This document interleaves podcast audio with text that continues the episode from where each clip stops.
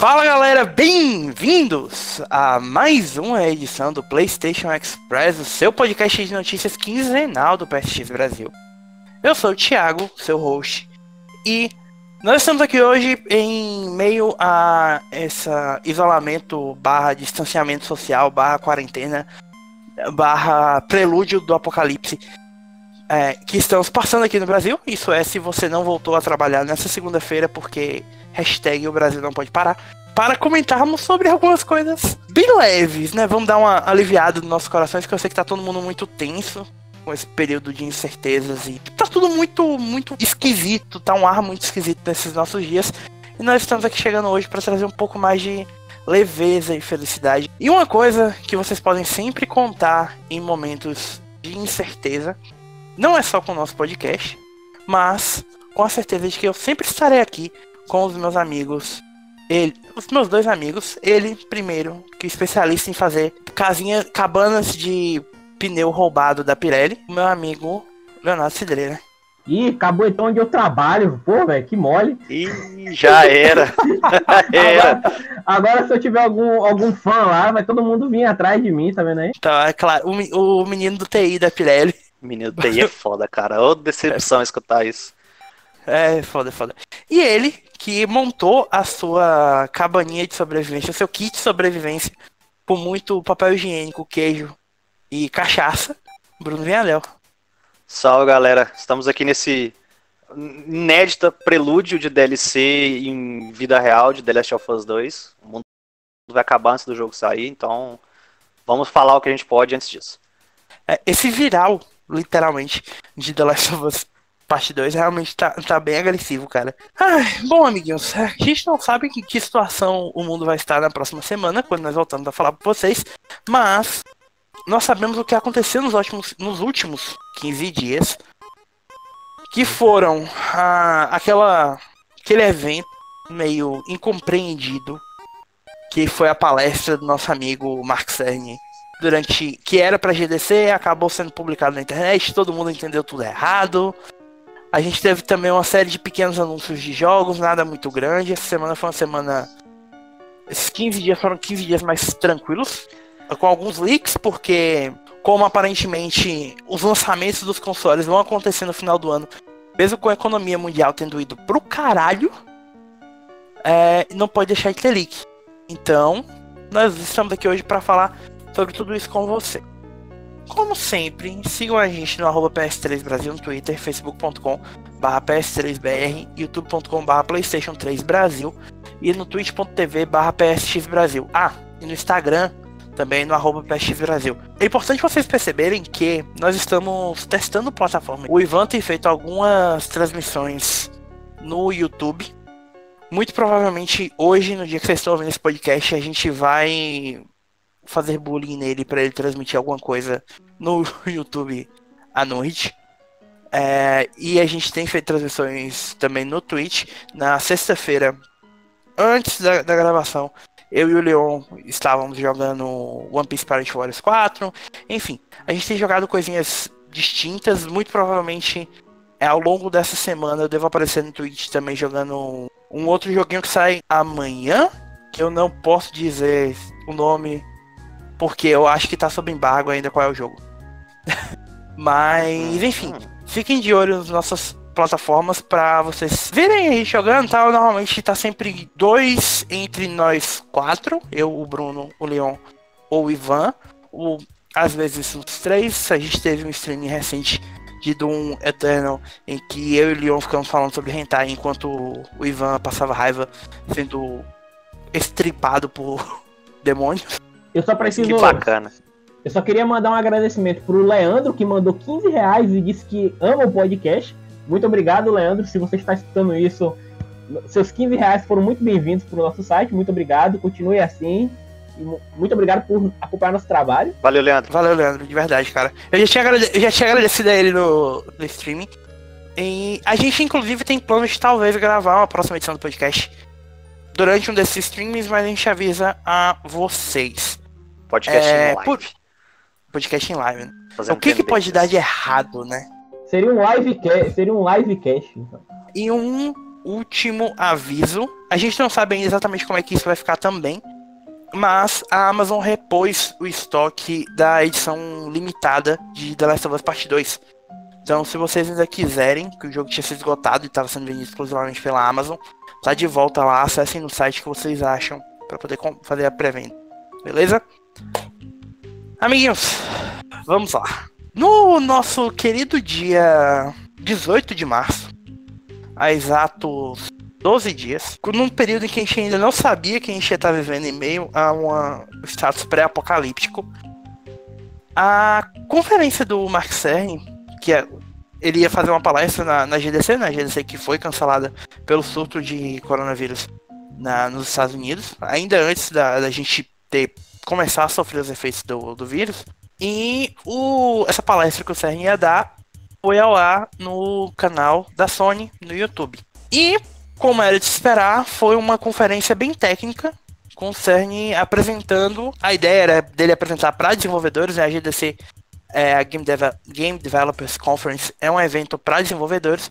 E a ideia era mostrar para eles a, a motivação por trás de cada parte do PS5 e como é que tudo funcionava internamente, tal, como é que eles chegaram naquelas especificações, tal.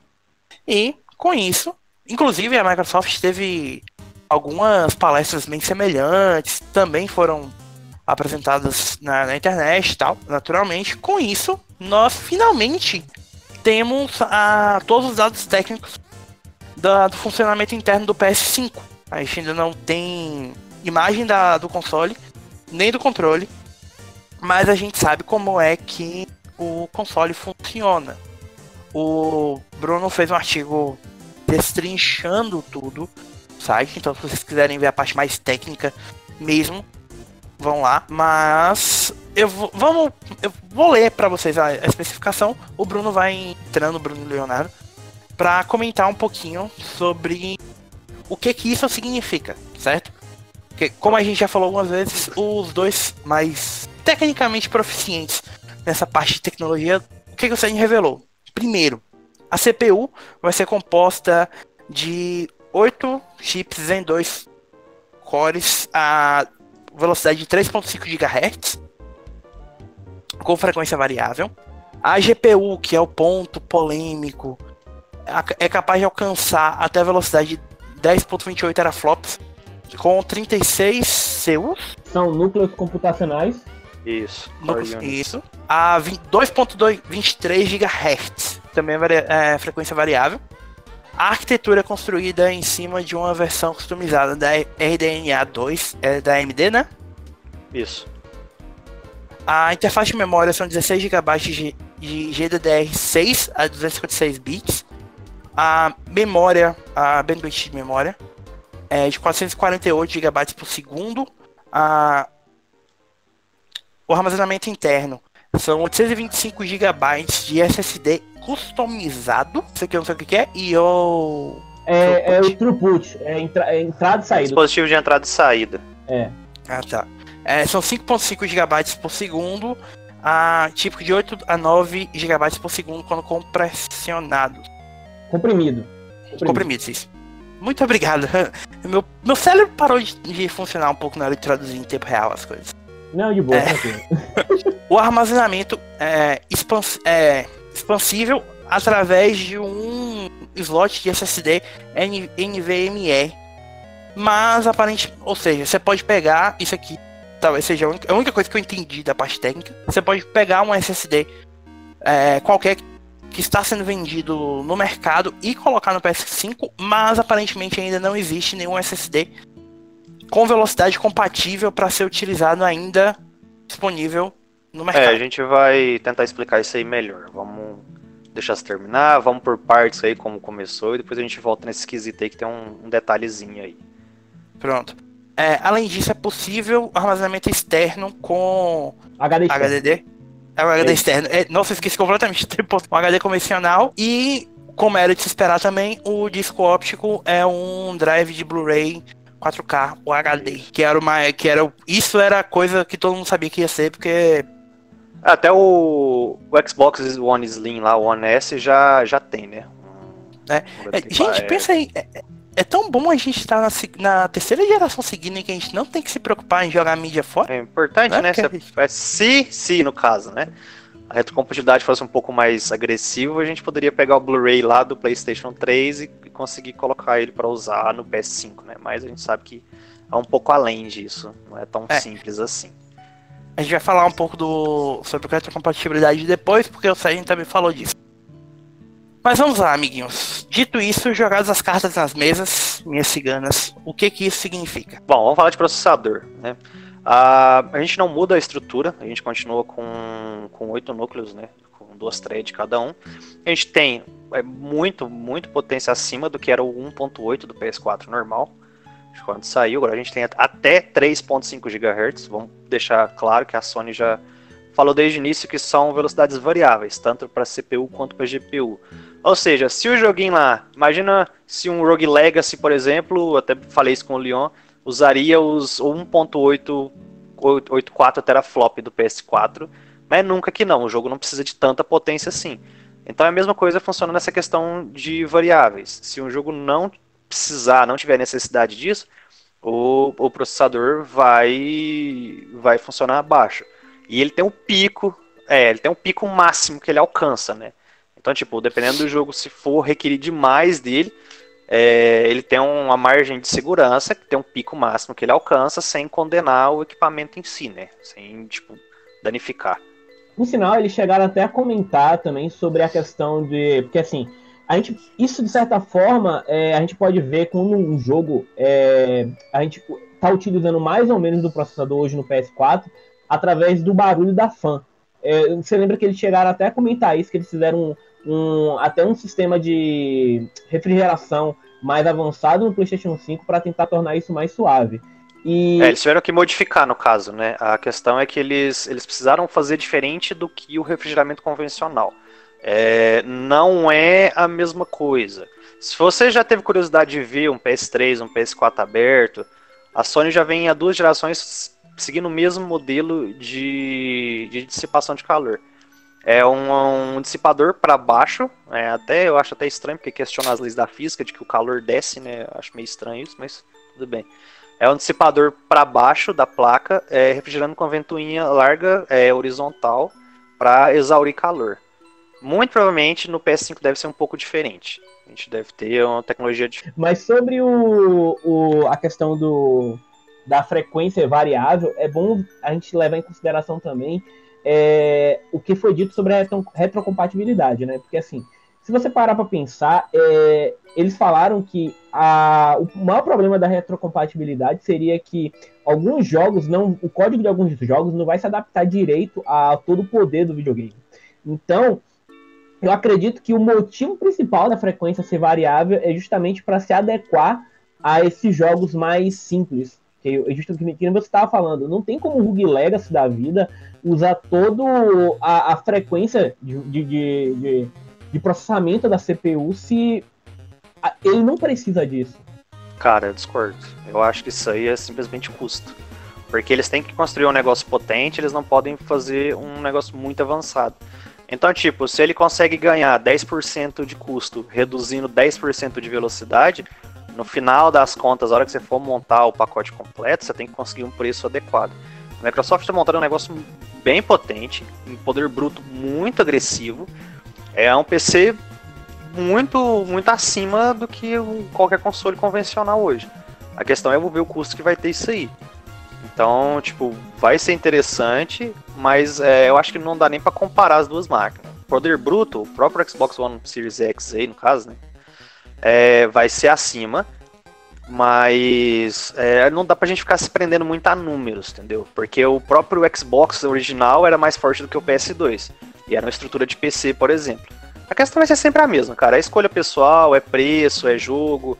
Não acho que. Só só lembrar que o nome do Xbox, inclusive, é exatamente porque eles adaptaram a tecnologia do DirectX, né? Sim, exato, é. direto, porque ele é baseado no processador Pentium, né? Ele era uma estrutura direta vindo de um PC de um, de um PC convencional da época. Então a gente já Sim. tinha é, um pouco disso, tipo assim, já tinha mais potência, entendeu? O 360 e o PS3 nessa guerra a gente teve engenharias totalmente diferentes. A, a Microsoft usava o IBM PowerPC da época, que era uma estrutura mais convencional, só que era um negócio mais simplificado, né? E a Sony investiu em criar o Cell na época, né? Em criar um monstro lá que nem eles sabem por que, que eles fizeram isso até hoje. Agora a gente pega, os dois consoles estão muito equiparados em tecnologias, mesmo tipo de processador, mesmo tipo de GPU, aí vai as customizações de cada, né? Memória os dois têm 16 GB. No caso, para fazer uma abordagem geral disso aí, o, o PS5 tem uma vantagem muito grande em no, no, no, barramento em transferência de arquivo, né? Que é a parte do SSD e do I/O que eles eles vão fazer 5.5 GB por segundo, cara. Tipo, uh, pensa num jogo de 5 GB, The Surge, por exemplo. The Surge total dele é 5 GB. Ele conseguiria preencher a memória do PS5 em questão de um segundo. O jogo inteiro. É, é muito grande isso aí. Isso sem que... ele tá comprimido ainda, né? Sim. Então, a questão do poder bruto direto, a Microsoft vai ter vantagem. Tipo, tipo muito os dois, os dois consoles vão almejar você ter 4K com resolução padrão, pelo menos 1080p aí em jogo básico, e 60 frames, cara. Eu acho que o 4K é um pouco de sonho ainda pra você ter todo o jogo renderizado a 4K nativo. Mas o 60 frames eu acho um negócio que vai ser mais. Como é que eu posso dizer? Não sei se é comum, mas o, o seria o. Alcançável. Isso, é isso aí. É a palavra melhor de dizer. É tipo, vai ser o, o pico que todo mundo vai querer chegar. Entendeu? a experiência em 60 frames é muito maior, mesmo que você tenha que diminuir a resolução, cara. Se vocês jogaram Nioh 1 ou 2, uh, ah, você pode alternar em, em, resolução e em frames. E não importa, cara. Eu joguei ele em 60 frames, o Nioh 2 no caso, que eu analisei recente, e ele fica 1080p e 60 frames no PS4 Pro. 720p e 60 frames no PS4 normal. Se você voltar para 30 frames, é, é, não dá, cara, para jogar mais. Tipo, você perde a resposta, sua memória muscular é toda modificada. Então a experiência é muito melhor, mesmo que você tenha que usar resolução um pouco mais baixa cara, do que isso. Você jogar uma coisa 60 frames e voltar para 30, o mesmo Sim. jogo, é injogável. É, é e agora sim, a gente tem que pensar em colocar isso num console de mesa tradicional. Ah, o PC faz isso. É lógico que faz, cara. Mas o PC você pode montar um equipamento aí de 1.500 dólares, um negócio brutal. Entendeu? O console não é isso. O console você tem que ter, você tem que ter preço, o custo tem que ser baixo. Ele ganha muito em vendas por número, em jogos, por aí. A empresa sobrevive disso. Então tem que ser uma máquina potente e tem que ser uma máquina acessível, de tal forma. Eu, por exemplo, larguei PC há muitos anos por causa da comodidade do console. Para mim, para mim, isso é a opinião minha. É muito melhor eu pegar, sentar colocar o jogo para rodar e pronto, cara. Não tem que preocupar em mais nada, entendeu? É você tem que ter uma atualização. É. Console no geral, você tá trocando poder por comunidade, cara. Isso Sim, lógico. Tem... Então, aí isso é uma escolha de cada um. Não, não existe um melhor do que o outro. Não existe essa guerrinha. Existe aquele que te convém mais, entendeu? Para mim, hoje, é um console. Em questão de jogos, desde muito tempo, cara, nada é igual o PlayStation para mim dos jogos que eu prefiro jogar. Então é muito mais uma experiência pessoal. Em questão de poder bruto, a GPU, no caso do, do, do Xbox Series X, tem mais unidades computacionais. Ela, tanto que ela pode ter o luxo, no caso, de trabalhar com um, um, uma frequência menor. Que aí eu acho que é o que aconteceu com a Sony para ela pular daqueles leaks que falavam que saía de 9 teraflops a GPU e tal para ir para 10.3 quase aí, né? que é ter feito overclock na GPU e por isso eles colocaram a velocidade variável, para eles ter margem de chegar a um pico computacional mais alto, mas ter uma experiência regular mais, mais tranquila, entendeu? Sem ter que sacrificar custo, é, arrefecimento, temperatura e tudo mais. Eu acho que é por aí, Leon, mais ou menos o que eu acredito, e não em questão de, de retrocompatibilidade, cara. Perfeito, perfeito, perfeito, perfeito. Só algumas outras coisas que eu queria pontuar aqui. É, uma coisa que a gente viu muito, eles, o, inclusive com os exemplos muito engraçados do, do CERN, é que um dos focos dessa, dessa variedade também é reduzir a, o consumo de energia, né? A gente já Porque... tem há uns anos o próprio o próprio PS4 Pro, ele não pôde ser um chip um nanômetro menor, que reduziria consumo de energia e aquecimento, por causa da estrutura do PS4 padrão, porque eles teriam que mudar muita coisa. Então, a gente já tem há pelo menos aí uns seis anos, desde 2012 aí, ou mais, até oito anos por aí, onde os chips já são cada vez menores e cada vez consumindo menos e aquecendo menos. Uh, eu acho que, se não me engano, eles vão sair com chips de 4 a 7 nanômetros por agora. Cara, o consumo é muito baixo, já é bem mais baixo se comparado a outros. E o aquecimento também. Só que assim, eles estão criando máquinas potentes, né? Vai esquentar. Eu costumo até brincar, né? Eu não sei o PS4 de vocês. Mas o meu tem hora que ele parece que vai decolar. Ele tá simplesmente. Ah, também, cara. Ele tá simplesmente preparando para decolar. Eu acho que o PS5 voa de vez, cara, se for nessa brincadeira. E, e você só e você tem um Pro, viu, Bruno? Porque o, o Slim, mano, o Slim e o Fat são. Mano, são duas turbinas de avião, basicamente. Cara, eu te falo que é questão de abrir essa bagaça, porque isso aí ele junta muita sujeira na lateral. E a entrada de ar, não é nem a saída, a entrada de ar dele fica é muito bloqueada. Lado. Isso. Então ele não entra o ar frio para ele poder expelir o ar quente. Então ele vai sempre trabalhar numa velocidade maior. Eu lembro que isso aí, eu não lembro os caras, na época que saiu o PS4 mesmo, os caras conseguiam fazer os ajustes, fazer uns hacks na turbina e na ventoinha para poder trabalhar ela na velocidade controlável. No meu FAT, pelo menos, no meu PS4 FAT, eu tenho um daqueles coolers. Eu comprei um cooler externo, sabe, que você acopla no videogame para ajudar na refrigeração. Sim, sim. É, ajuda um pouco porque assim, o importante é mais é, é você limpar sempre as entradas de ar. Quem uhum. tiver o PS4 normal, FAT, aí o Slim, eu te falar que eu nunca vi o Slim de perto, nunca pus a mão no Slim. É, pega uma escovinha dessas menorzinhas e limpa as laterais dele, essas entradas de ar, que já vai ajudar bastante. Mas o melhor é você poder abrir ele, trocar a pasta térmica, limpar a sujeira, tudo lá dentro que faz muita diferença isso. A questão da pasta térmica é, é um pouco mais complicado, porque tem que ser a, aquela prata, aquela silver. É, silver. Você pode usar a convencional, sim, a base de água. A silver é mais indicada. É, mas a, a que vem original do PS4 é toda silver, tá? De qualquer equipamento hoje em dia que você compra. Que é a base de prata mesmo, para transmissão de calor ser melhor. Eu acho que eu acho que talvez o PS5 pode ser um negócio tão grande quanto o Xbox Series X, viu? Porque aquelas, aqueles, aquele, o, como é que chama lá, o, caralho, o protótipo lá, o de desenvolvedor que a galera usa, porra, fugiu o, o nome Dev Kit. Isso, o Dev Kit. Aquela turbina em V, aquele negócio que faz, muito provavelmente é por causa daquilo. Entendeu? É para ter um arrefecimento e dissipação de calor melhor. Lógico que eles não tem que preocupar com a cara do negócio, né? Mas eu não duvidaria se o PS5 fosse uma parada tão grande quanto o Series X para refrigeração. O próprio, o próprio teve, teve aquele próprio artigo, artigo que é aquele post do Schreier, né, do Jason no, no no Resetera, que vocês mostraram outro dia no. Hum. Raramente ele posta alguma coisa no, no Resetera, só quando ele tem que debuncar alguém lá ou falar merda pros caras que detonam ele. É isso, que ele tava clarificando uma fala dele, que, de um podcast, se eu não me engano, que. Ah, ele... foi no Reset Era, porque Sim. o cara pegou uma citação dele completamente fora de contexto. E colocou e ele, lá direto como se fosse um artigo. Ele digitou, ele digitou o, o, podcast. A, narrativa assim, inteira do podcast nessa hora. Pra comer o cu do cara.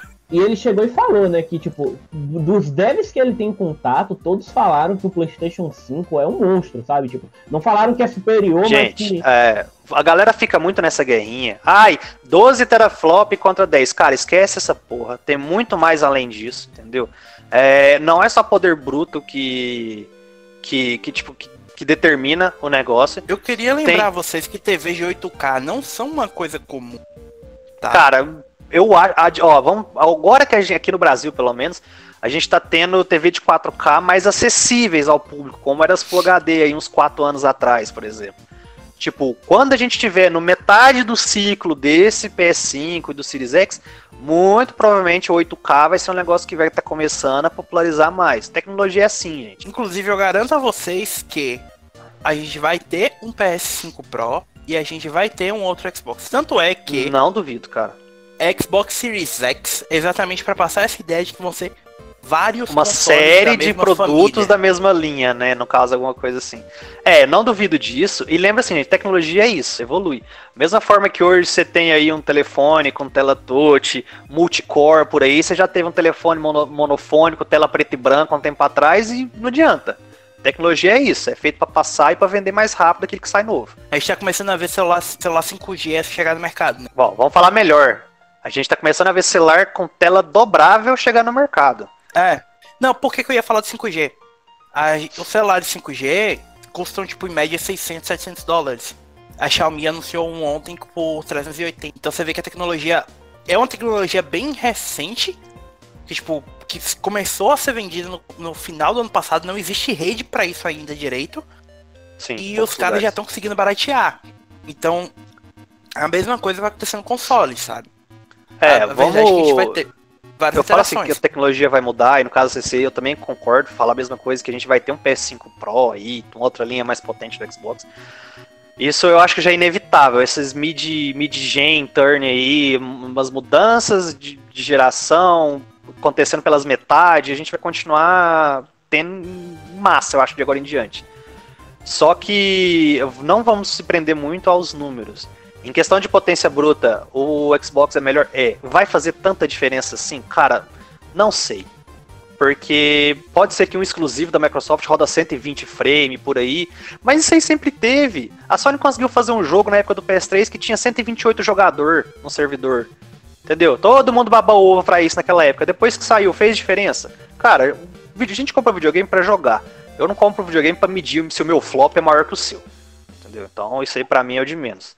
Para mim, a questão principal vai ser como os desenvolvedores vão ter acesso a todo esse poder bruto, se eles vão ser capazes de, é, digamos assim, mudar os grandes paradigmas que existem na atualidade. Eu não sei se vocês lembram do que o próprio CERN falou, né? Mas ele estava justamente explicando a, alguns truques que os desenvolvedores usam, né? Para justamente tornar possíveis certas coisas. Por exemplo, é, ambientes muito, muito, como é que fala, Labir, labirínticos. É, elevador, elevador é, alternanível. É esse é aí que você falou, aqueles uh, mapas mais afunilados, tipo, você tá na seção mais aberta, ele tem que afunilar em algum ponto, você vai passar como se fosse um corredor.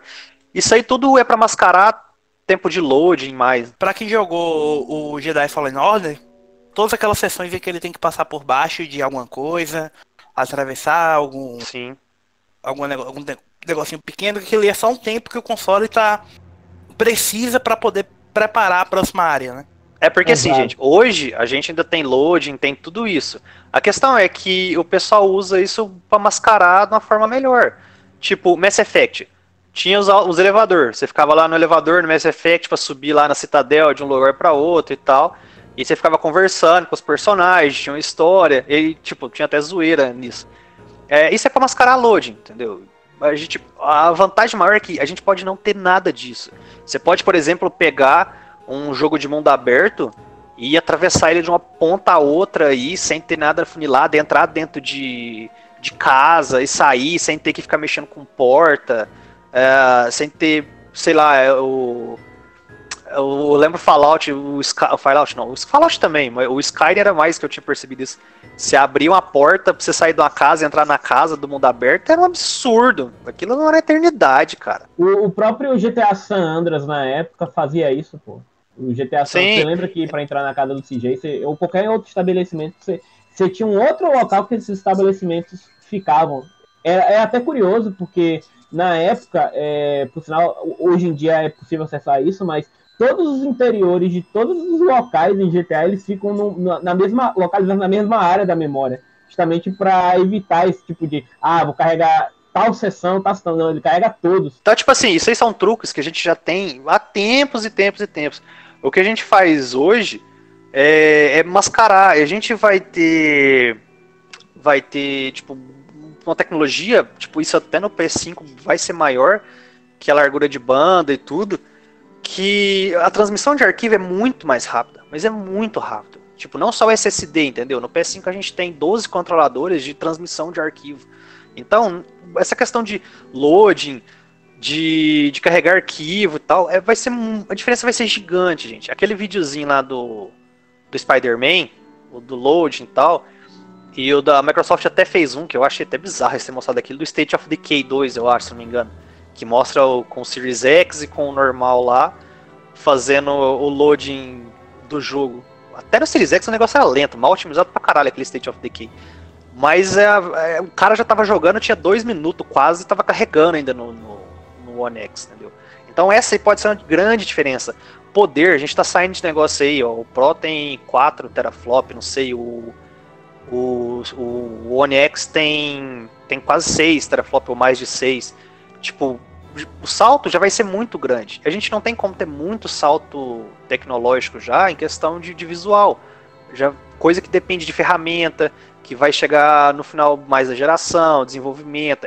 A, a coisa que eu acho que vai ser melhor no PS5 é facilitar o trabalho do desenvolvedor e dar uma plataforma para os caras poder trabalhar mais rápido, sabe? E até para a gente poder usar melhor. Porque esses dias eu até comentei com os meninos aí, a estrutura de arquivo no PS4 é bizarro. Eu fui baixar o patch do The Division 2. É, 1 GB, ele baixa 1 GB, mas ele precisa alocar 70 GB no seu disco para poder fazer a cópia, a instalação do patch, e demora quase uma hora para fazer isso. É bizarro um negócio desse, cara. Então, tipo, toda essa questão do sistema de I.O. e tudo vai ajudar muito nessa parte, que hoje é o gargalo que a gente, a gente tem. Em questão de visual, eu acho que, tipo, cara, não sei, a gente tem muito jogo bonito. Pega o próprio Final Fantasy VII aí, o remake, olha a qualidade visual daquilo, cara. Tipo, eu poderia ficar com aquilo ali mais uns 10, 15 anos sem reclamar. É o que eu falo do God of War de 2018. Eu sempre esqueço. 18. É, Cara, vamos pegar Horizon. Tipo assim, modelo de personagem, estrutura de mundo, criação. Eu acho ainda que a gente tem qualidade demais, só que a gente tá, tem gargalos que precisa ser tratado. Transmissão de arquivo, é, organizamento de disco, eu acho que até velocidade de rede, o, PS, o PS4 principalmente, a questão do sistema é muito lerdo essa dashboard. É, chega a ser estranho, sabe? Então, tipo assim, o que a gente vai ter muito mais nessa próxima geração não é o poder bruto, meu Deus do céu. A hora que começar a sair as tech demos, o primeiro jogo, a galera vai se dar conta de que vai ter evolução, vai. Mas eu acho que não vai ser tão gritante assim. A galera a, gosta muito de, de se apoiar, que meu Deus ah, o salto do PS2 o PS3 foi gigantesco. Foi, cara, mas tipo, foi numa época onde tudo mudou. Uh, agora a gente tem que atacar gargalos que a gente tem, entendeu? Que são esses aí que eu comentei até. Oh, é porque a diferença entre um console que roda 360p ou 480p, não me lembro qual é a resolução. Enfim. Console... Eu acho que era DVD, né? Era 480 no caso, é. 720 por 480. Pois é, você pular de um console que era em SD para um console em HD é um pulo gigantesco, mesmo que a resolução seja, tipo, pouquíssima coisa, tipo 240, entre aspas, 240p a, a, a mais, sabe? Enquanto você pular de 1080p para 4K, por mais que você consiga ver uma diferença, essa diferença não é tão chamativa, sabe? Ó, eu falo para vocês, na real, depois que eu comprei a TV 4K e tal, a diferença do HDR é muito maior do que a diferença da resolução 4K. Sistema de cor, a forma como você vê melhor os detalhes tudo, faz muito mais diferença. O, o Horizon em, em 4K é muito bonito e tal, mas o HDR faz muito mais diferença na nitidez, na, viven na vivacidade ali de cada cor que você encontra, entendeu? Isso, isso talvez é uma coisa que, tipo, sendo padrão HDR para tudo agora, é, é, algo que evolui mais do que você colocar um negócio em 8K, por exemplo. Agora, o que eu queria mencionar, que para mim é mais importante, é que para essa geração a gente teve um PS4 e um Xbox One que eram consoles muito parecidos, certo? A diferença entre os dois é, é mínima. Cá entre nós, um console rodar nativamente a 1080p e o outro 900p não é uma diferença. Não é nada tão, tão abusivo não, é como colocaram, né? É, porque assim, na ah. época a galera gosta, né? Do PS3 pra cá a galera gosta dessas coisas, de comparar quem tem um pinto maior do que o outro ali. Ah, eu acho tão bobo, é. cara. Pega o negócio e joga naquela plataforma que você curte, que seus amigos jogam, por aí. Ah, eu lembro um jogo, eu não lembro o que era, cara. Eu vou até pesquisar depois e ver se eu deixo um comentário lá da, no, no site lá da notícia do podcast.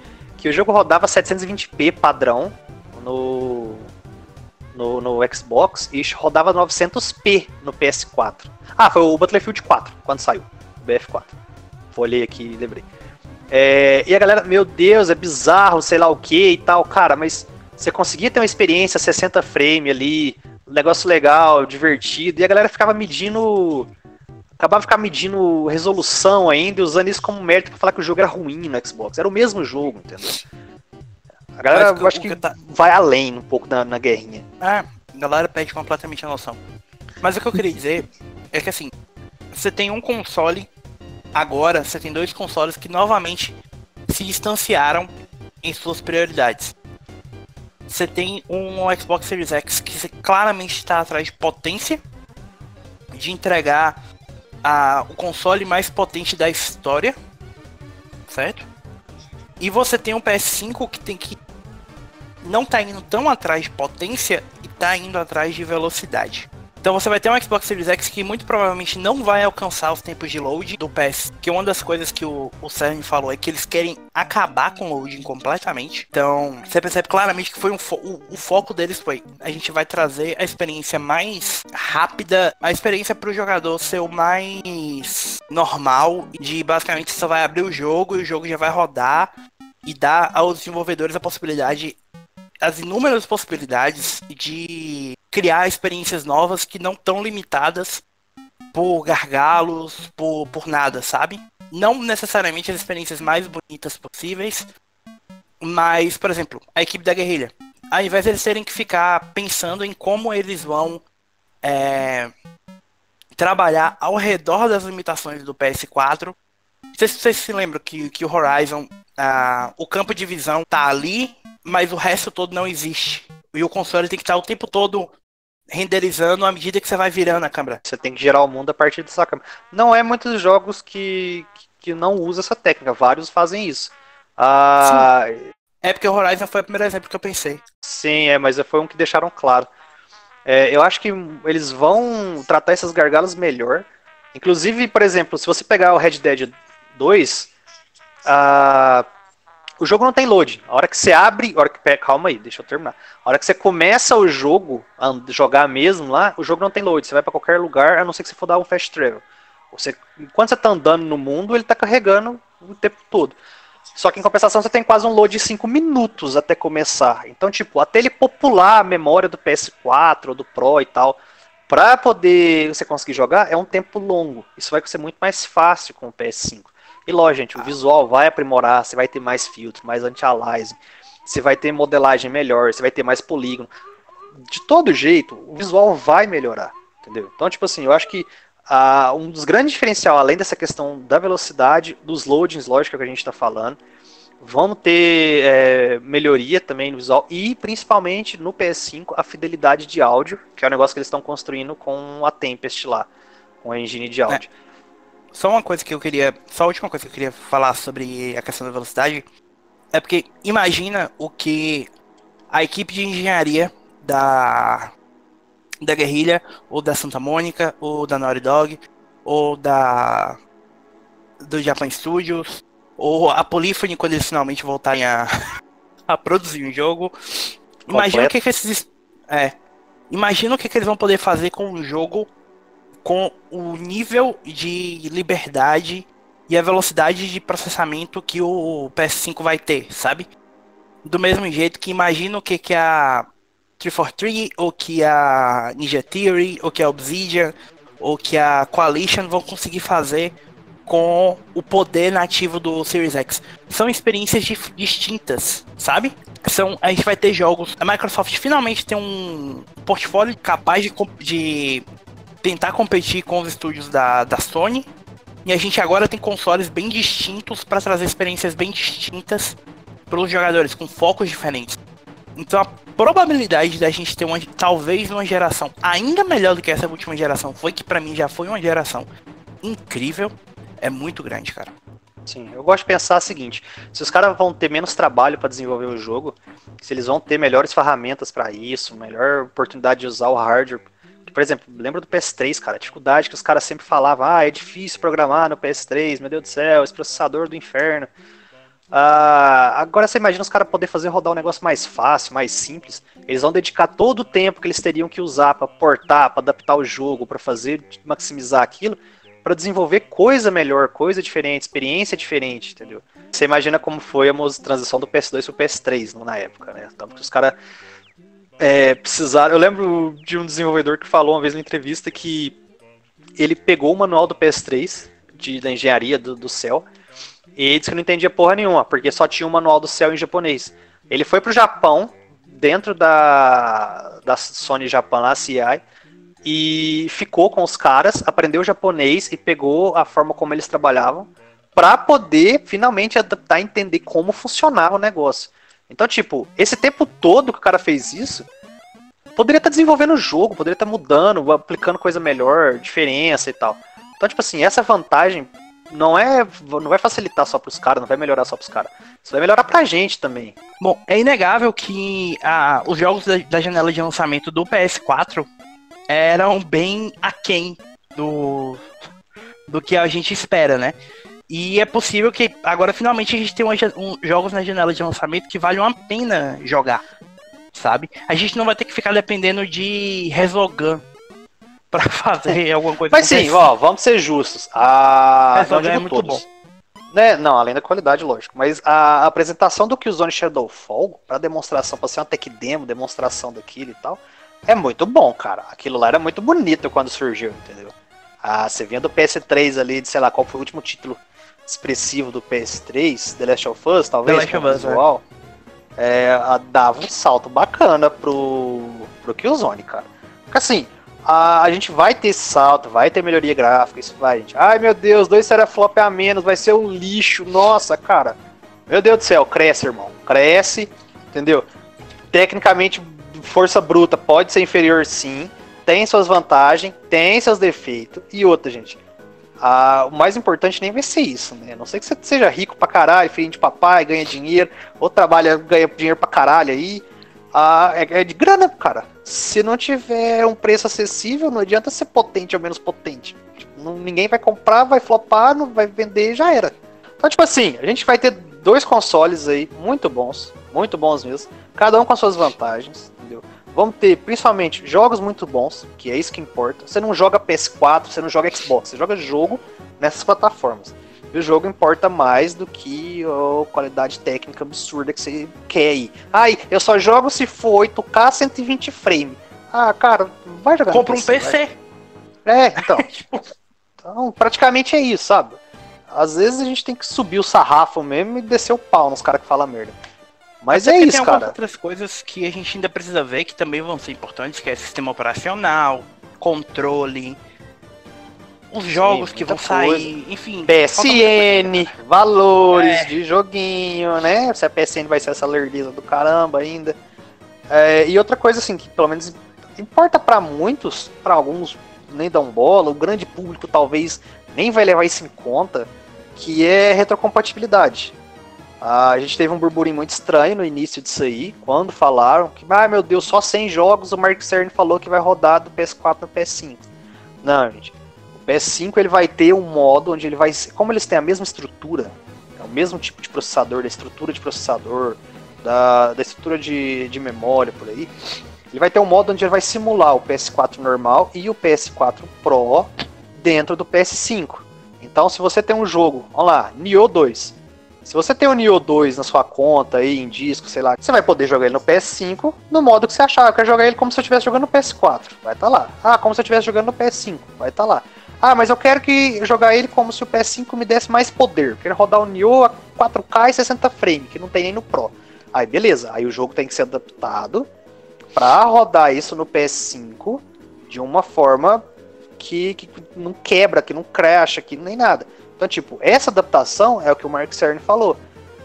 Que eles estão tendo que adaptar os jogos para usar o Boost Mode lá. Entendeu? A, a Sony veio até depois com o pronunciamento dizer que a vasta maioria dos mais de 4 mil títulos do PS4 é, que a esmagadora maioria, não a vasta, esmagadora. Vão rodar sem problemas no PS5.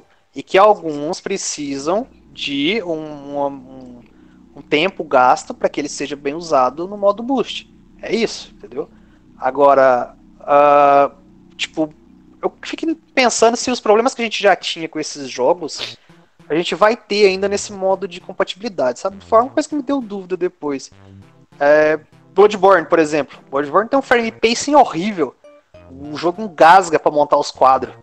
É, é, terrível. Vai ter o mesmo problema, mesmo se ele rodar no Legacy lá do, do PS4 Pro, por exemplo. É, eu fiquei então, pensando nisso. É, só para completar o que eles estavam falando, eles disseram que eles já testaram mais de é, centenas de títulos e estão preparando para testar mais milhares para verem quais são os que são compatíveis com esse Boost Mode e ver quais são os que precisam de ajustes da, dos desenvolvedores do software. Eu acredito, pessoalmente, que os exclusivos, pelo menos esses nomes maiores, todos vão ser compatíveis com esse Boost Mode do PS5. Então, eu acho muito improvável que a gente tenha problemas com Bloodborne rodando mal.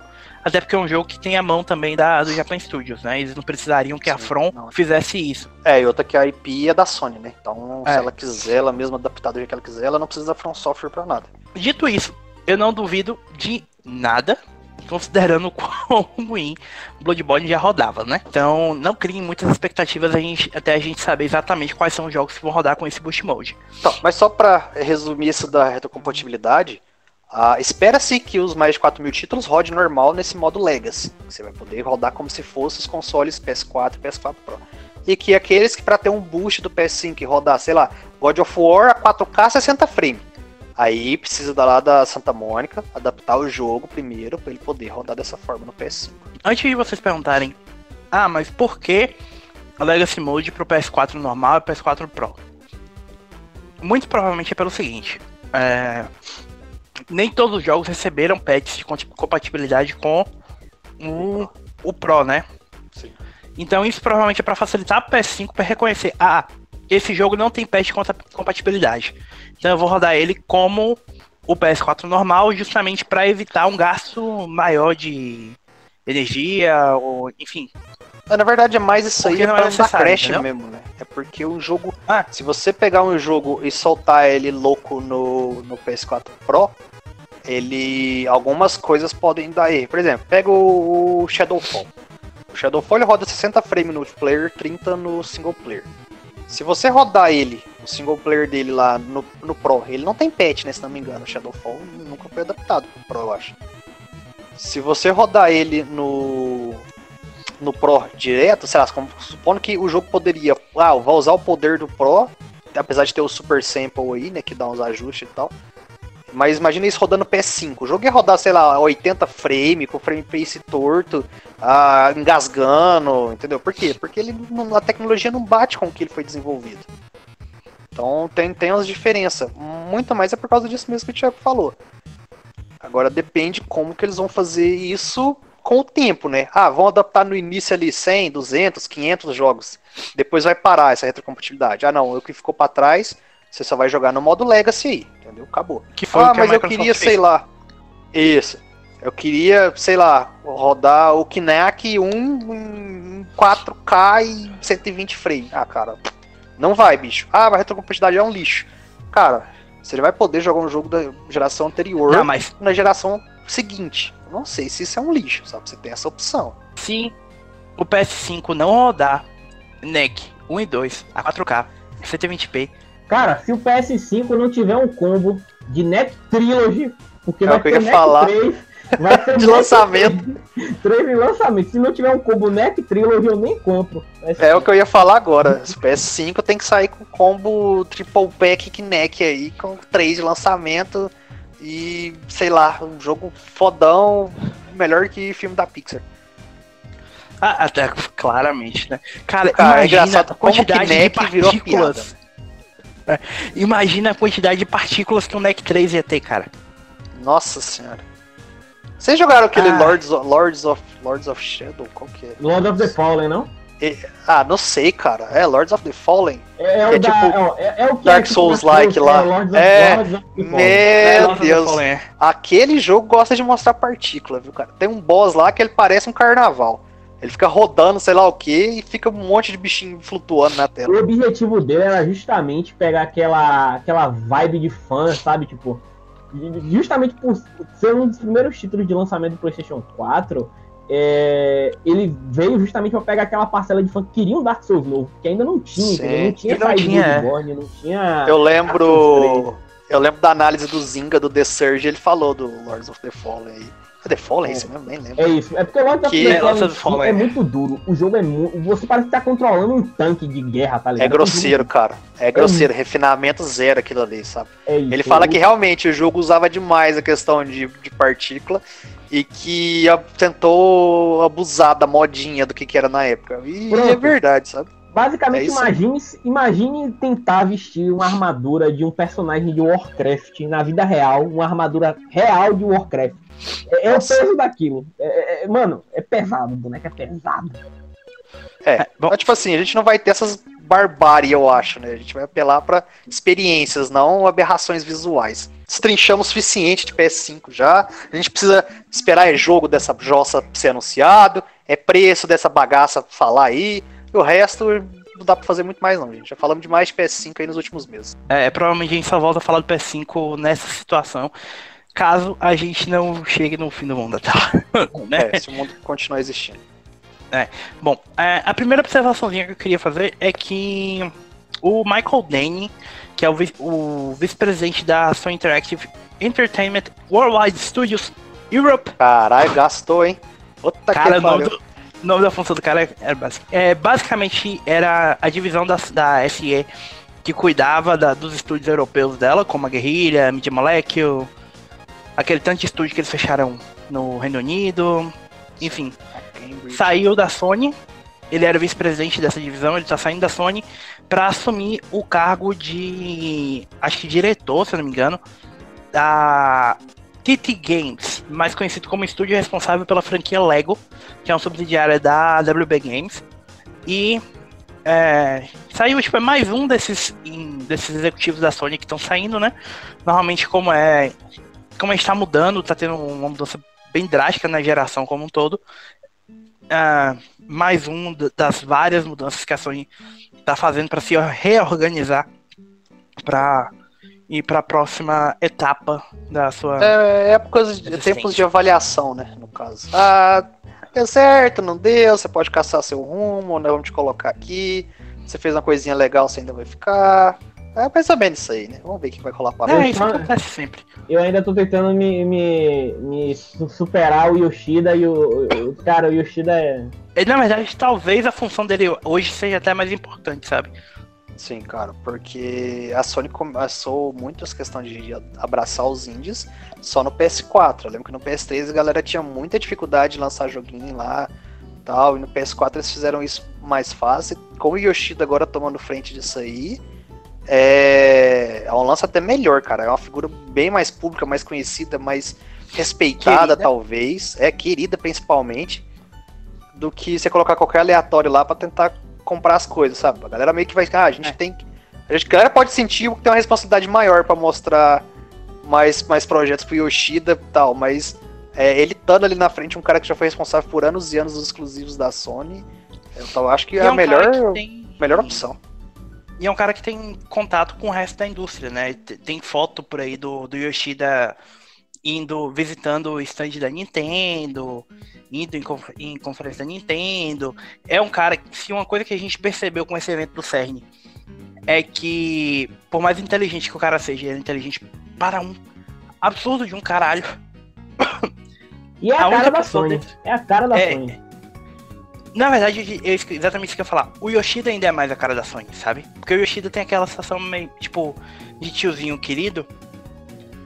Então toda vez que ele sobe no palco, você, tipo, todo mundo fica alegre como a gente ficava com, sei lá, com o cara, o cara da, com o Regis, o, com o Re, Reg, ou enfim, Registry com alguns executivos da, da da Nintendo. Nintendo. É, então, é legal porque, tipo.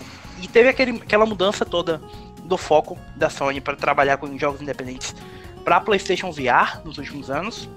E com o lançamento do PS5 é bom ter uma outra. Ele redirecionando um pouco isso também, né? É é bacana, eu acho que é a melhor opção e a galera vai.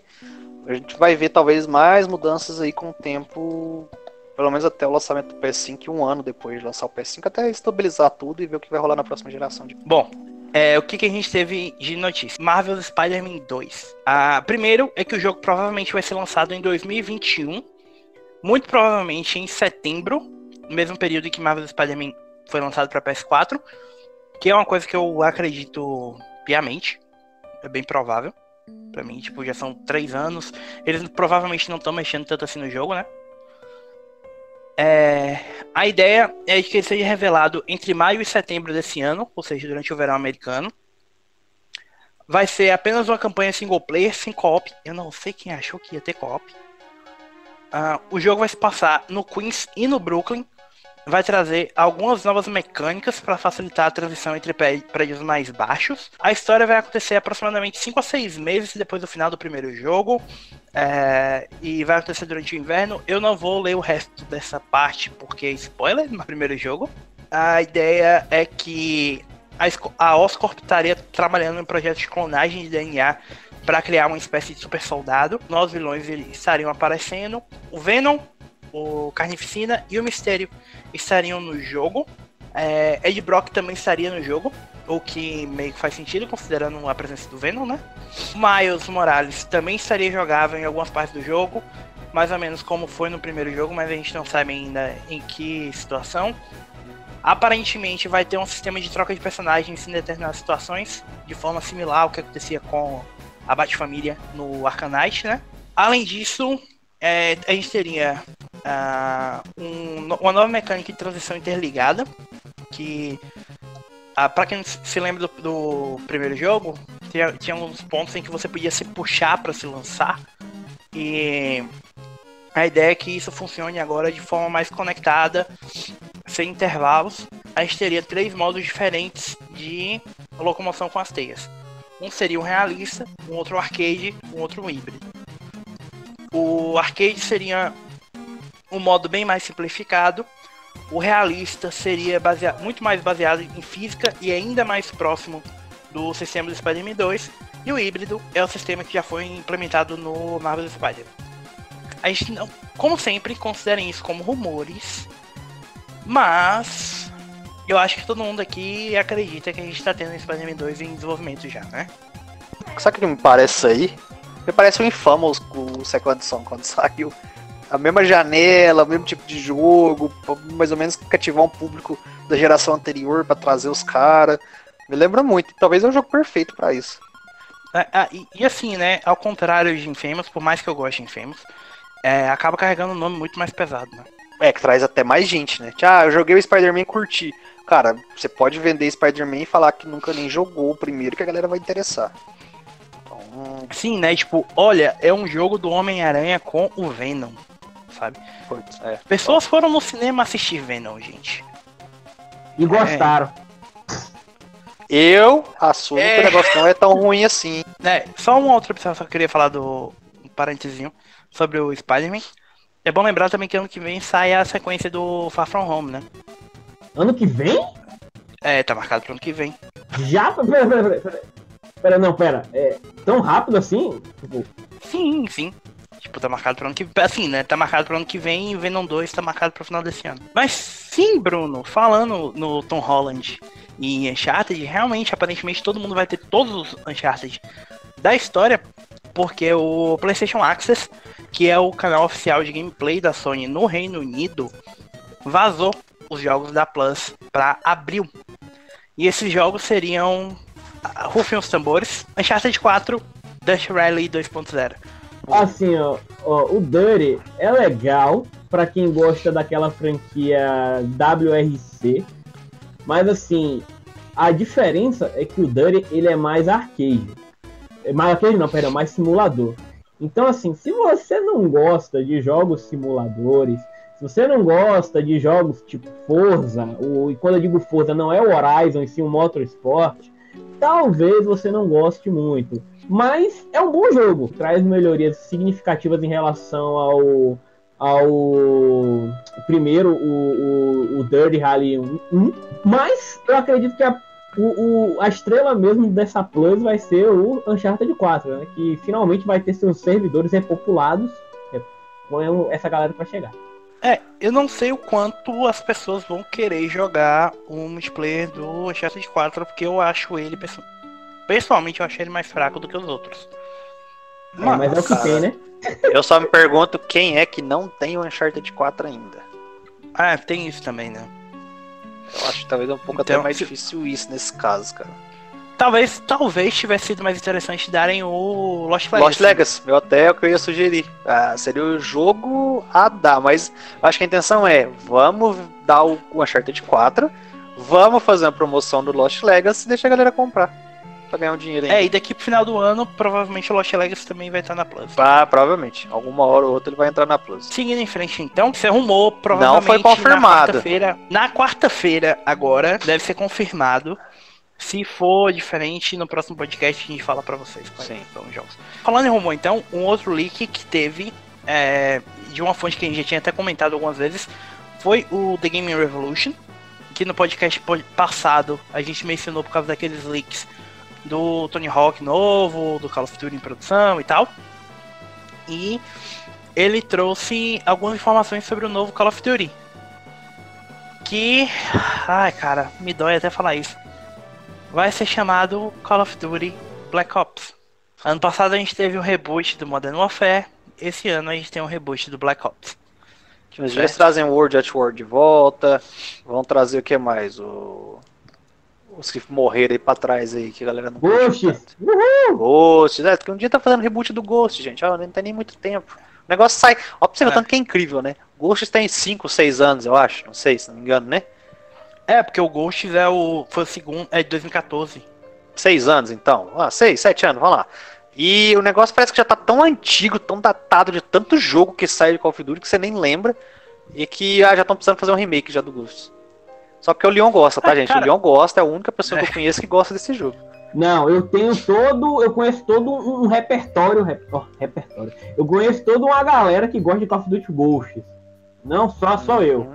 A gente provavelmente consegue descobrir gente que gosta de comer cocô, então. É, bom. Isso não quer dizer muita coisa. Bom, seguindo em frente então. É, o reboot provavelmente. O que, que a gente tem de informação sobre isso agora? Os testers estão gostando do jogo, é, mas aparentemente ele não está concluído em termos gráficos. O jogo vai se passar durante a Guerra Fria, a Guerra do Vietnã, e vai abranger toda uma história de 40 anos. Ele está sendo descrito como, entre aspas, o mais corajoso e horrível. Mais corajoso e horrível do que o Modern Warfare. A campanha. É, é isso aí, mais corajoso e horrível. É, é bem impactante o negócio desse. É tipo, olha, a gente vai mostrar que os americanos são filhos da puta, porque ninguém sabe disso. A campanha vai ser focada em eventos da vida real, da Guerra do Vietnã e da Guerra Fria. E daí viriam muitas coisas que vão chocar as pessoas. Vão querer sensa- fazer sensacionalismo de novo, né? Igual o, o Modern Warfare. Eu acho legal que a gente tá vive numa época em que antigamente, né? Tipo, era tão legal o América ser. Uh, América!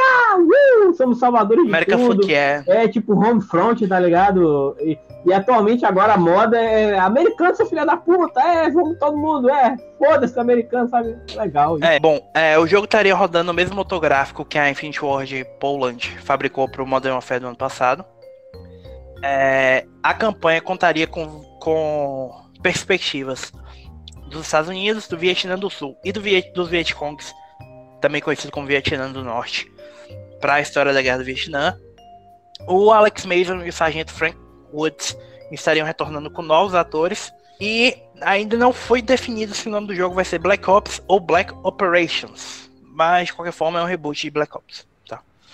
O multiplayer vai vir com o retorno dos modos de 32 contra 32. É, a maioria dos mapas vai seguir o mesmo estilo clássico de três faixas. Ele não vai contar com regeneração de saúde automática. Teria um, um Steam Shot que você precisa usar para regenerar a saúde, mas ainda não é certeza se isso vai ser mantido até o lançamento. Killstreaks estarão de volta, os operadores vão estar de volta e os DLCs serão gratuitos como foi com o Modern Warfare. Além disso, os zombies, ah, os perks e o Pack-a-Punch ainda estão presentes. Vão ter várias maneiras diferentes de jogar esse modo. Ah, aparentemente, Tr- Transit vai ser um mapa presente no jogo base, é, mas ele não tem certeza, porque ele disse que não é da fonte principal dele. Além disso, vai ter um reboot do Aether. A história do Caos está, não está voltando, vai ser um novo- uma nova história. É, aparentemente, o modo zombies vai ser mais fundamentado e realista, sem todas as coisas de fantasia dos últimos Black Ops. E é possível que um passe de temporada do modo zombies exista. Certo? Além disso, ele não entrou em detalhes. É, também não seria muito. É, seria normal até ter um. Vamos dar pro multiplayer pra galera se matar naquilo. E vamos dar o zombie que a galera vai gostar de jogar co-op e você vai ter que pagar pra jogar mais coisas. Então, normal. Na verdade, esse passe de temporada, pelo que eu entendi, seria não um. Talvez não necessariamente um Season Pass, pode ser. Tipo, Fortnite tem. Que é só tipo, você tem, desbloqueia coisas gratuitamente, mas você pode pagar pra desbloquear outras coisas também. Sempre vai ter Além um câncer disso- na indústria, cara. Era DLC, era outra coisa, isso aí você esquece. Sempre vai ter um câncer. É incrível como DLCs acabaram se tornando uma coisa bem secundária hoje em dia, né? Tipo, É, todo mundo se adaptou assim- e meio que. Ao invés de você ter DLC de roupa de cavalo, você tem até os DLC até mais interessantes às vezes. É. Hoje em dia. Além disso, o The Game Revolution não entrou em detalhes, mas segundo ele, existe um novo Spyro the Dragon em desenvolvimento. Tenho medo. E. Cara, é- essa parte realmente me dá um pouquinho de medo. É, agora é hora de chupinhar e ganhar dinheiro, gente. Sim, com certeza. Falando inclusive em chupinhar e em ganhar dinheiro, é, um outro segredo, ainda relacionado a Call of Duty, um outro segredo um pouco aberto, que só falta ser confirmado mesmo, é que vazaram artes da capa do Call of Duty Modern Warfare 2 Remastered, da mas Campaign Remastered na verdade, né? O jogo já foi classificado, a capa já vazou. Enfim, tá tudo aqui.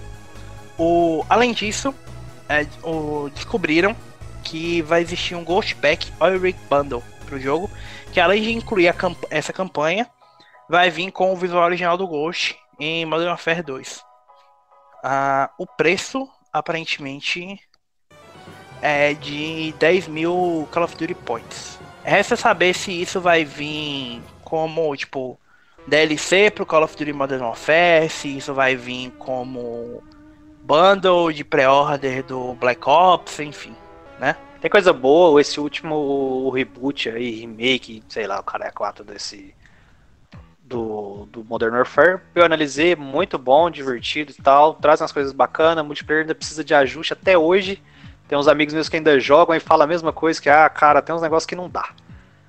Mas é, valeu a pena, talvez o Modern Warfare 2 aí, eu acho que da franquia é o que a galera mais pira, se não me engano. É, Ah, é ele mesmo. É o 2, né? Do No Russian, as missões no Brasil, a galera surtando, o, o general mostrando um pilantrão lá, o, o Ghost morrendo, ó, o spoiler, ó, Oh meu Deus, spoiler de um jogo de anos atrás. 2008.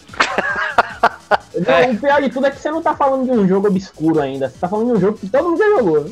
Beleza. Não, e que tem uma campanha de 4 horas, né? O cara pode simplesmente atropelar aquilo lá e ele vai saber do mesmo jeito. Bom, falando então de surpresa, vamos falar de uma surpresa positiva. A Netflix confirmou oficialmente que Castlevania vai receber uma quarta temporada. Porra! Pra quem, Feliz. Feliz. pra quem não assistiu ainda, os 22 episódios. É, os 22 episódios não, né? A terceira temporada estreou agora no dia 5 de março. Tem. com- com- acho que as três temporadas juntas tem 22 episódios. É coisa pouca. Assistam, é muito, muito bom. Eu não assisti a terceira temporada ainda. O Bruno assistiu, né? Nossa, é surreal, nós e o Leon já assistimos. O final da terceira temporada é algo brutal, cara. É, é fantástico o negócio, bicho. Eles. É, é legal porque assim, é- ela. Pouco a pouco a gente tá se aproximando de um dos meus jogos favoritos do enredo, que é o do Curse of the Darkness. Óbvio, eu não vou dar spoilers aqui, mas, cara, a forma com que eles construíram e que estruturaram essa temporada pra meio que tudo culmina em um único ponto, em um, um único episódio específico, eu não vou falar, mas, cara, é sensacional você ver aquele clima, sabe? Aquele. é que- Tem, tem um episódio em específico que o Bruno sabe qual é, que. Mano, que episódio tenso, que episódio Sim. bom. É, é o 9, se não me engano, acho que é o 9. Cara, você fica. Você fica no talo do início ao fim. É um dos melhores episódios de série que eu já vi. Entendeu? Ah, meu Deus do céu, os episódios de Game of Thrones no cu com aquilo. Vai ver o Castlevania, que é do caralho, cara. A única coisa que eu acho que a galera pode reclamar um pouco é que o início da terceira temporada, o desenvolvimento é um pouco mais carregado, entendeu? Ele precisa ser assim. A primeira metade talvez seja um pouco mais lenta mesmo. Mas depois que o negócio desanda, cara, meu Deus do céu. Simplesmente não quer largar. Infelizmente, né, teve alguma, umas galera que não gostou de certas coisas. Que, mano, gente, o que aconteceu com os personagens foi é completamente plausível. E se você examinar todo o histórico do personagem em si, você vai ver que É completamente possível aquilo ter acontecido. Olha para você ver o nível, cara. A série terminou tão bem que ela tá me fazendo querer jogar o Lords of the Shadow 1 e o 2 de novo. Muito bom, muito bom mesmo, sério, vale a pena assistir. É, é de longe a melhor adaptação de jogos que a gente já teve numa mídia, que eu possa me lembrar. Assim. Isso é verdade, isso é verdade. E eu tô esperando mais, vamos, vamos ver o que é que vai rolar aí, mas feliz, feliz com essa quarta temporada. Eu espero que seria bom se chegasse ainda esse ano, né? Mas infelizmente, né, eu acredito só ano que vem é uma coisa que eu tava comentando é, com um amigo meu. É, a Netflix, em outras séries, ela costuma fazer um split season, né? Tipo, ela libera, ela produz uma temporada, libera metade dela em, no, em um semestre e a segunda metade no segundo semestre. Foi assim com Voltron, foi assim com Trollhunter.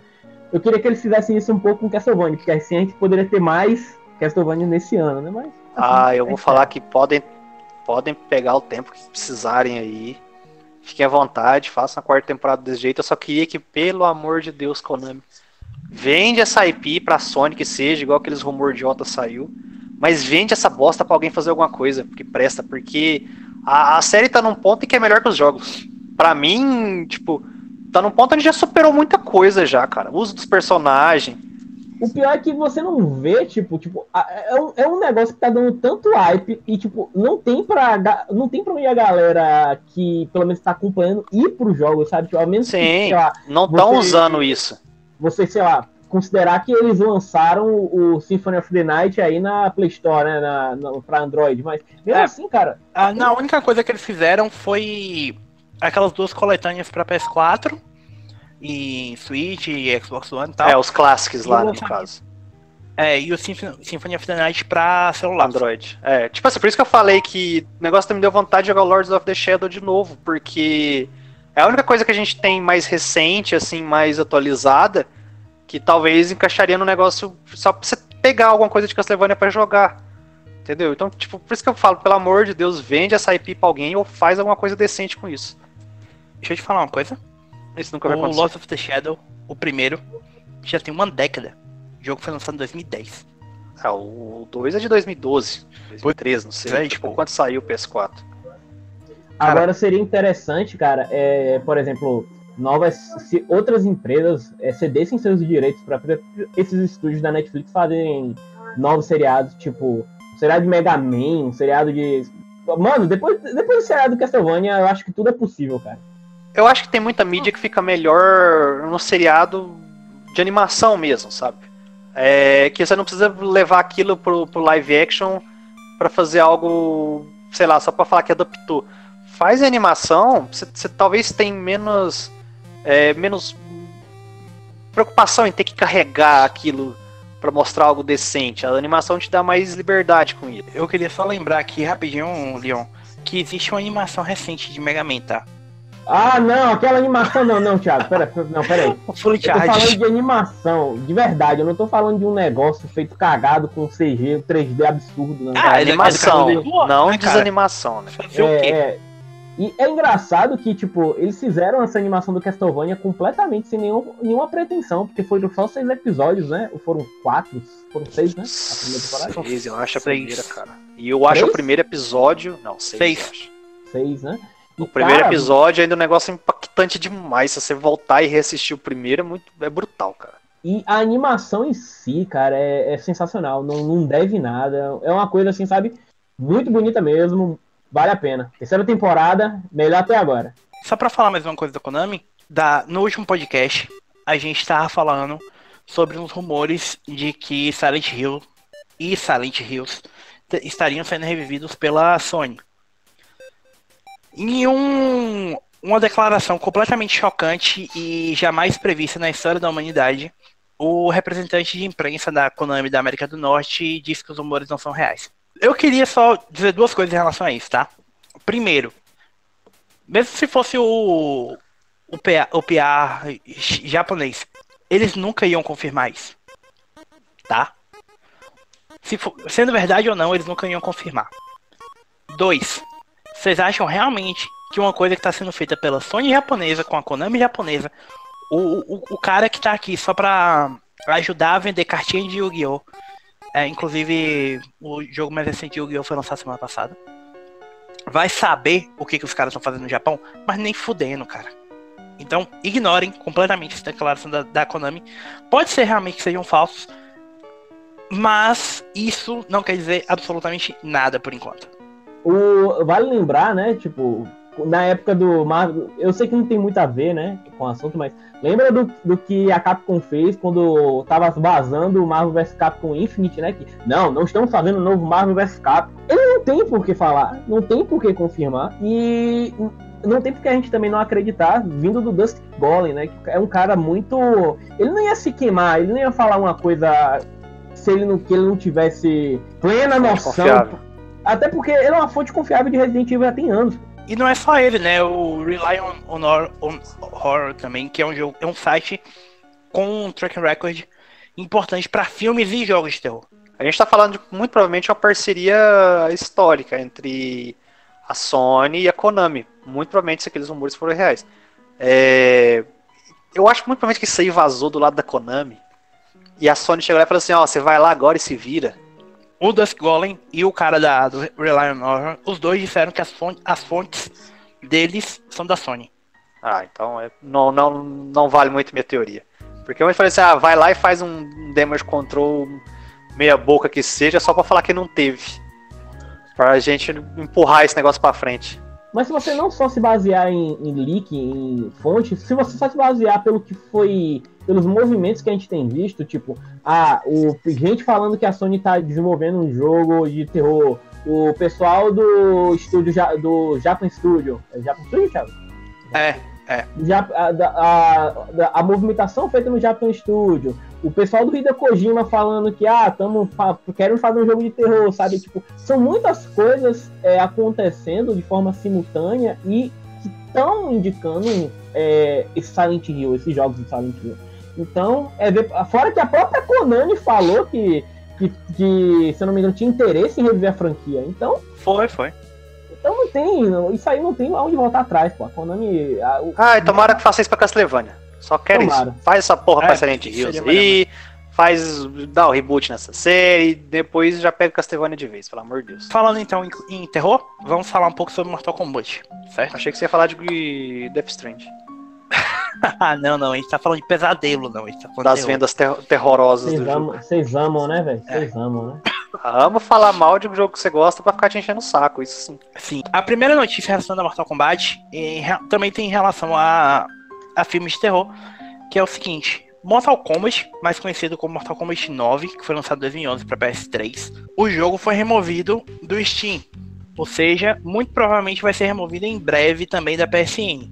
Então, se vocês têm interesse, ou comprar é, físico, vocês provavelmente vão achar ele bem barato físico. Tanto a versão de PS3 quanto a versão de PS Vita. Tá? Isso muito provavelmente se deu porque a Warner perdeu a licença do Fred Krueger, que era um personagem convidado do Mortal Kombat 9, e que, como eles não podem, provavelmente não podiam só remover o personagem, eles tiveram que remover o jogo todo, por enquanto, pelo menos. É, muito provavelmente devem lançar uma versão, talvez depois, colocar de volta. O maior problema disso aí é que se confirmarem o desativamento dos servidores em todas as plataformas de vez, eu acho que talvez nem coloque o jogo de volta para venda. É, eu acho que na, no PS4, no PS3 já tá, já tá desativado. E no Steam já tá desativado, foi removido e tal. Então... Só não vou falar muito mais desse jogo porque eu ainda tenho raiva dele. Mas bem. Bom. A pior é, platina continu... que eu já fiz na minha vida. É essa que tinha que fazer negócio com. É, o Michael Fuse Stronger. Exatamente. 24 horas, 100 vitórias, 100 fatalities, 150 X-Ray. 24 horas com cada personagem. Cada personagem. Tudo isso aí Sim. com cada personagem. É, continuando então. Além disso, um e-mail foi distribuído para os assinantes da newsletter de Mortal Kombat 11, é, que tinha embaixo uma mensagem falando sobre a, o copyright do Ash Williams. Pra quem não lembra, é o protagonista de Army of Darkness e Evil Dead e Army of Darkness, né? É que eu nunca lembro qual é o primeiro e qual é o segundo. Também conhecido aqui no Brasil como Uma Noite Alucinante. Ah, nossa Cara, senhora. como é bom essa porra. Né? Assistam o 3, esqueçam o 1 e o 2, assistam direto o 3. Tenham, vejam o maior filme galhofa da história. Não, E assista, que- começa assistindo do primeiro, vô, e veja os Ah, não. especiais, velho. É sensacional. O 1 e o 2 já tem um lancezinho, mas o 3 é, é galhofa total, cara. Você não sabe se você fica com medo, se você ri, se você empolga, se você acha o filme uma bosta. É, é- o 3 é um mix de emoções. Assistam o 3. Assistam o 3 para se preparar então, aparentemente, para Mortal Kombat 11 Aftermath Collection. Que é aparentemente é a edição completa do Mortal Kombat 11 que vazou no através de alguns ajustes na programação do jogo no Steam. Um modder do jogo, o De- Define, a- descobriu que, é- que agora existe um espaço para 42 personagens na, na programação do jogo. Mortal Kombat 11 atualmente possui 31 personagens. Além disso, tinha um vazamento anterior de que a gente veria o Ash, a Sheva e o Fujin no jogo, que traria 34. Então é bem provável que a gente tenha um Combat Pack 2 depois dessa edição completa e tal. Então já. Além de. Há menções, inclusive, no código sobre pro Striker, pro Takeda e para um robô, talvez o Triborg. Então, se vocês ainda estão jogando Mortal Kombat 11, provavelmente vem mais conteúdo por aí. Já que recentemente a gente teve o último DLC do jogo lançado, né? Que foi o Coringa, eu acho. Não, o Spawn. Uma outra notícia rápida, amiguinhos. A Epic Games anunciou nessa última semana que eles agora estão lançando uma divisão de publicação de jogos. Agora, a- o estúdio que é mais conhecido por Fortnite e pela Unreal Engine fechou algumas parcerias para publicar jogos para várias plataformas através dessa- divisão. E são jogos da Gen Design, mais conhecido como estúdio fundado pelo Fumito Ueda, o homem responsável por Ico, Shadow of the Colossus e The Last Guardian. O próximo jogo da Playdead, que inclusive já tem um pequeno teaser, a Playdead que é o estúdio por trás de Limbo e Inside. E os próximos dois jogos da Remedy, o estúdio responsável por Control, obviamente, né? Cara, é bom ver a Epic crescendo assim, né? É triste, é triste. Não, eu acho bacana ver a Epic crescendo assim. A empresa que ficou Cara- muitos anos sendo reconhecida só por Gears of War, que falaram que quando eles abandonaram a franquia eles iam falir, que Gears of War era tudo que a Epic tinha feito. Sei lá, os caras ignoraram a Real Tournament, um- sei lá, fanboy é foda, né, velho? Puta que Eu acho triste porque eu queria que a Sony, a Sony comprasse logo a Remedy, velho. Só que, porra, Sabe por que, que não é triste? Esse talvez seja o acordo financeiro de distribuição mais vantajoso que eu já vi alguma empresa fazer. Para as desenvolvedoras, elas vão ganhar mais até, né?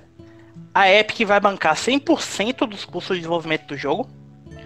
Além disso, a IP vai continuar com o estúdio. Eles vão ter uma participação de 50% nos lucros. Financiamento completo, donos da IP, 50% dos lucros. É muito bom, cara. Eu acho que isso de, de- da- das IPs tinha sempre que ficar com o estúdio que cria o negócio, cara. A, a gente viu, por exemplo, o Gears of War, quando saiu, acho que o último foi o, o Judgment, que a Epic fez, não lembro se já Sim. foi o 4 e o 5, já foi a Coalition, né? Ó, Não lembro se foi a Coalition que fez o 4. Bom, não sei. Ah, mesmo que mantenha muita coisa, a galera mesmo da Epic, boa O- parte do estúdio. O Judgment já é, já não é, é o Da da People Can Epic. mesmo. Fly, né? O- É da People não, Fly com, com, a, com a Epic. Com a Epic, exatamente. Ah, a você vê Coalition pegou a partir que. do 4. Isso. Você vê que mesmo que a própria 343 Industries, que pegou o Halo e a Coalition, muita gente que participou da criação desses jogos, desse desenvolvimento, é, foi para esses estúdios e, e seguiram a partir de lá. Mas é um jogo que uma empresa começou, sabe? A galera que criou, tem um histórico, tem um DNA, eu acho bacana quando fica na empresa isso. Aí uma coisa é você pegar um Horizon aí, por exemplo, Zero Dawn 2 e ser feito por outra empresa, cara. E não deixa de ser estranho. É realmente uma coisa bem. O, o acordo é bem positivo, cara. Não tem, não tem acho que. bacana. Curti também. Uma, uma coisinha que. Uma última coisinha que eu queria mencionar em relação a, a duas outras coisas, na verdade. A organização de estúdios. A primeira, a Avalanche Studios se redividiu, certo? Então agora vão ser três estúdios, cada um com seus nomes. A Avalanche Studios original, que é a desenvolvedora que fica em Estocolmo e Nova York, que é responsável por Just Cause, Rage e Mad Max. Que vai continuar trabalhando no próximo jogo deles. A Expensive Worlds, que é a desenvolvedora por, por trás da série The Hunter, foi fundada em 2010, também em como que está trabalhando em um novo jogo. E a Systemic Reaction, que foi desenvolvedora por trás do Generation Zero, também conhecido como o melhor jogo do ano passado para o Vinhadel. Pô, claro, que... fantástico. Teve até expansão que ninguém nunca ficou sabendo que foi lançado em dezembro. Descobri essa semana. O jogo teve uma expansão, gente. Paga, grande. Foi lançado em dezembro. Nem fiquei sabendo que teve isso. E por último, a Hangar 13, mais conhecido como estúdio responsável pela franquia Máfia, foi revelado recentemente que eles estão procurando um novo produtor executivo, executivo que será responsável por fornecer o suporte para uma nova franquia é, importante e ajudar com as perspectivas de pós-lançamento e futuros dessa franquia. A pessoa deve ter experiência na criação de jogos de mundo aberto ou sandbox AAA, mas eles não mencionam plataforma. Então, muito provavelmente o próximo jogo do estúdio não vai ser um novo Mafia, vai ser alguma coisa completamente inédita. Bom, é algo da 2K, né? Então, realmente é. Esperar Era de se esperar que fosse ser, né? Assim nova franquia também não pode ser aqueles rumores de que talvez teria um novo LA Noir também. Então, não sei. É, talvez não seja. Se tiver, provavelmente não vai ser deles, né? É, esperar pra ver. Interessante saber o que os caras fizeram e ele tem que acelerar meu backlog pra um dia chegar no Mafia 3. Recomendo, cara. Recomendo. Além disso, a... teve algumas informações novas sobre Final Fantasy VII Remake, nada muito grande, mas eu só queria mencionar. É, primeiro, a Square revelou que a trilha sonora oficial do jogo será composta por sete discos. Eita porra. E será lançado oficialmente 27 de maio. Há um cidadão nesse podcast que tá quase comendo os dedos, porque as unhas já foram de angústia e de ansiedade esperando esse jogo chegar. O pior é que eh, vocês não têm noção do que o Thiago tá maluco. Já tem cópia do jogo vazada aí, rolando solta pelo mercado cinza aí. Vocês não têm noção, velho. O menino tá, tá quase indo no eBay queimando o cartão de crédito lá pra tentar conseguir alguma coisa. É, eu tô desse jeito, cara. Tá, tá grave, tá grave, tá grave. Por último, amiguinhos, é, uma curiosidade. A SEGA tá completando 60 anos esse ano. E, e mais Sonic. Mas um... também, né? É triste porque a, é, é uma SEGA de 60 anos. Cara, porra ali, ó. Que piada ridícula. Meu Deus Cara, do céu.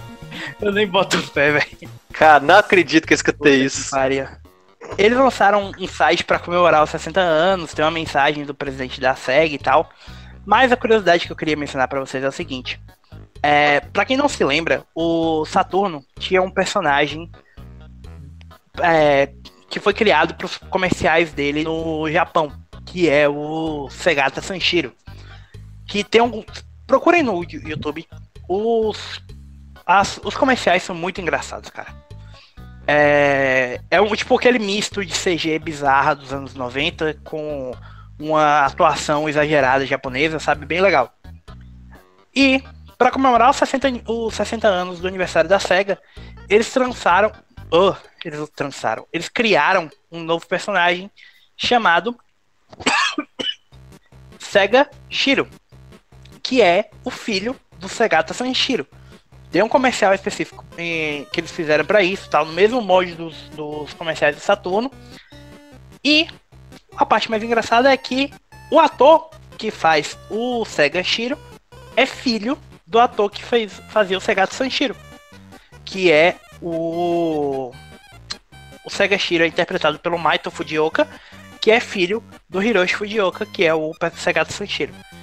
Eu, eu, eu, ó, a galera vai começar a me chamar de boomer agora, por eu falar isso, né? Mas é legal porque se você pegar o, o Segata. Como é, Thiago? Segata? Segata Sanshiro. O Segata Sanshiro e colocar do lado do Sega Shiro, dá pra fazer um daqueles memes de tipo é, gamer de Sega raiz e gamer de Sega Nutella, sabe? Cara, sabe o que é foda da Sega? Os caras fizeram, vão fazer 60 anos. Por incrível que pareça, tiveram sucesso com o filme do Sonic sabe? O que vai passando, a gente pode ficar mais 60 anos fazendo o Sonic que a gente vai continuar vivo. Isso dá medo. A, adapta a adaptação de, de jogo para cinema mais, com o maior público da história, tá? A que mais lucrou. Caralho. Caralho. é, bom, fazer o quê? bom lembrar que são 60 anos, eles lançaram. Já teve, vai ter um novo Sakura Wars, que chega agora no final de abril. Tem um novo Yakuza, vai ter um novo Sonic. Então, aparentemente a SEGA lembrou como é que faz para desenvolver jogo. Então, Será? aparentemente. A gente vai Ó, ter um cara. novo Futebol Manager no final do ano. Ah, bom, isso aí eu já não falo nada porque não depende da SEGA, né? É só da, da EA Interactive lá. Agora a SEGA só publica essa bosta mesmo. É. Viciado, ficar comprando parcelado no cartão, essa porra, que eu não sei quem que é que faz É. isso. Os caras, a última parcela paga em dezembro desse ano, já Sim, em janeiro. já, vai, já, o já jogo. emenda o outro, já compra, porque você tem que comprar um negócio em euro, porque não é vendido no Brasil, né? Aí você só se fode. Se a SEGA fizer um novo Binary tá Domain, é, se a SEGA fizer um novo Binary Domain, ela tem minha atenção novamente. Vamos torcer pra isso então. Mas, por enquanto, ficamos só na torcida e ficamos por aqui, amiguinhos. O podcast vai, depois de duas horas falando sobre PS4 ou E sobre PS5. PS5, a gente teve que correr um pouco com o resto. Mas faz parte. Semana que vem a gente volta muito provavelmente falando sobre o que, que a gente tá jogando, enfim.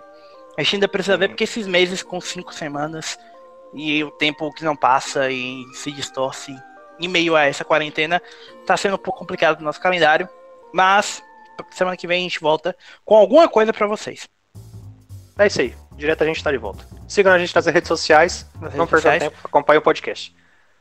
Valeu, Valeu, pessoal. valeu. Abraço, até tchau. a próxima. Falou! Fui.